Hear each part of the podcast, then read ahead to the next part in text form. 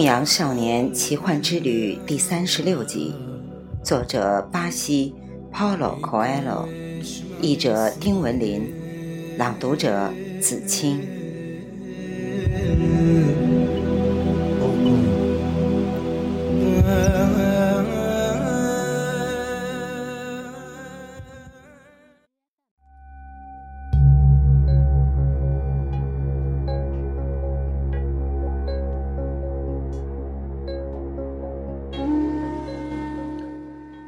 不去想过去发生的事情，是很难做到的。沙漠的景色几乎一成不变，往往使人浮想联翩。男孩仍然看得到那些椰枣树，那些水井，以及心爱女人的脸庞。他看得到正在做实验的英国人，还有那个不知道自己是老师的赶驼人。也许，炼金术士从来没有恋爱过。男孩心想。炼金术士骑着马，走在他的前面，肩头站着猎鹰。猎鹰非常熟悉沙漠的语言。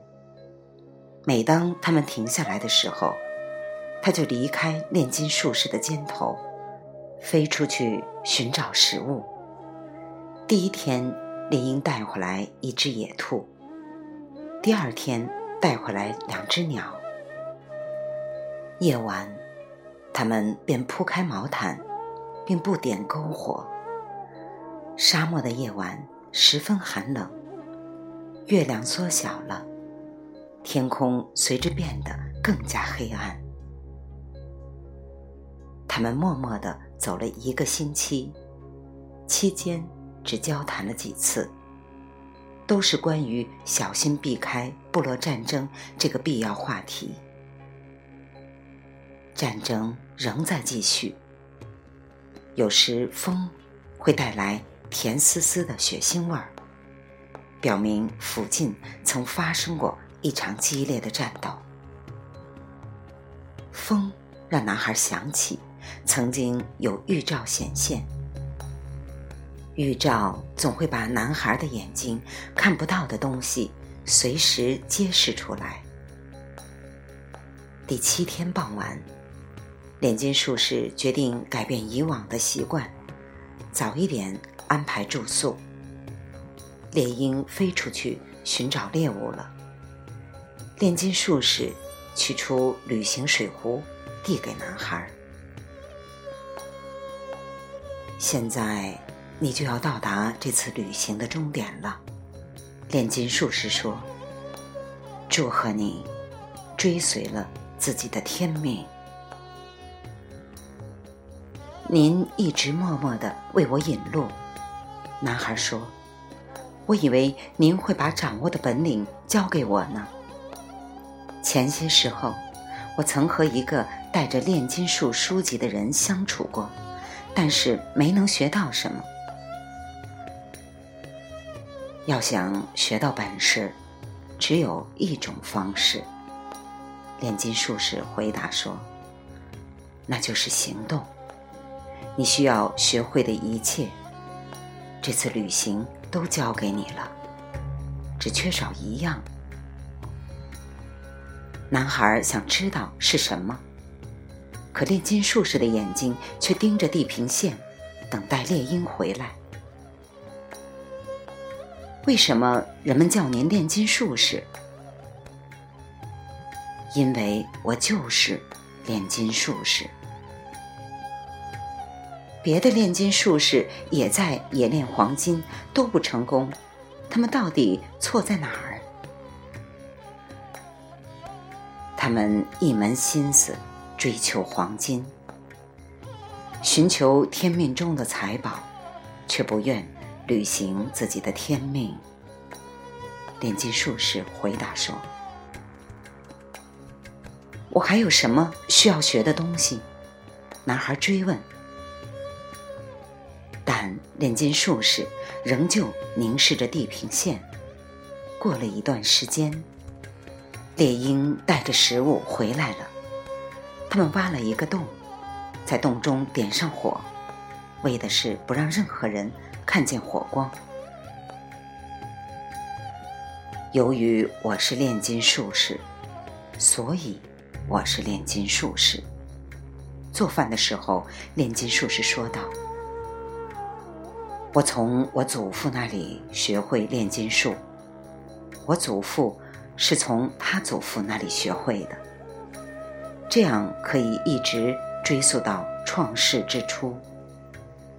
当时炼金术的全部知识，可以写在。”一块普通的翡翠板上，但是人们根本不重视普通的事物，便开始著书立说，做出诠释，并进行哲学研究。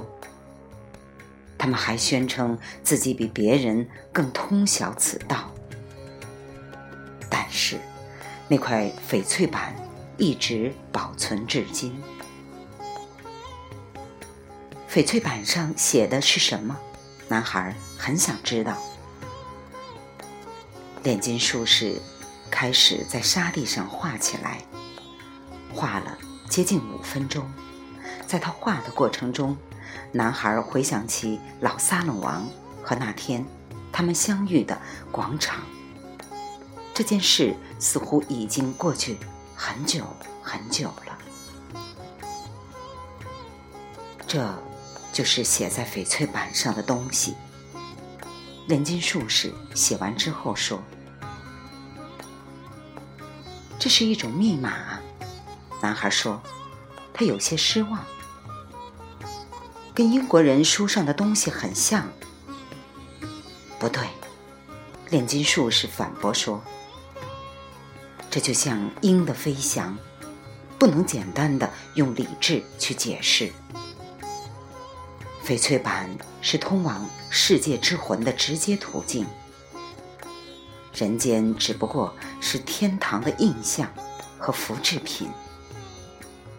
世界存在本身，只是证明还存在着一个比你更完美的世界。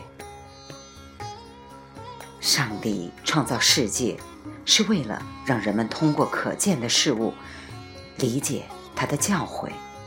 以及他智慧的神奇之处，我把这称之为行动。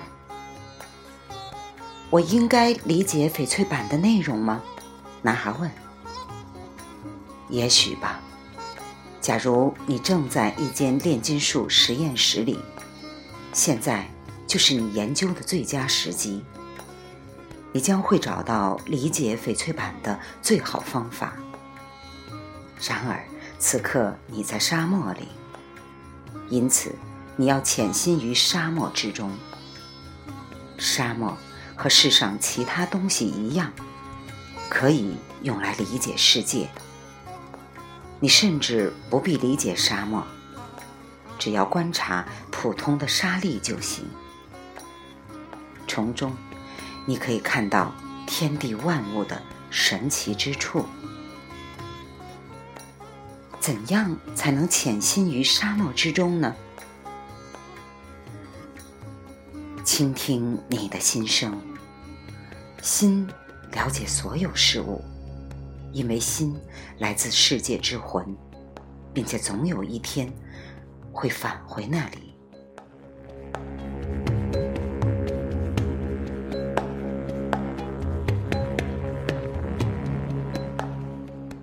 牧羊少年奇幻之旅》第三十六集，作者巴西 Paulo Coelho，译者丁文林，来自电台轻音耳语子清分享，欢迎订阅收听。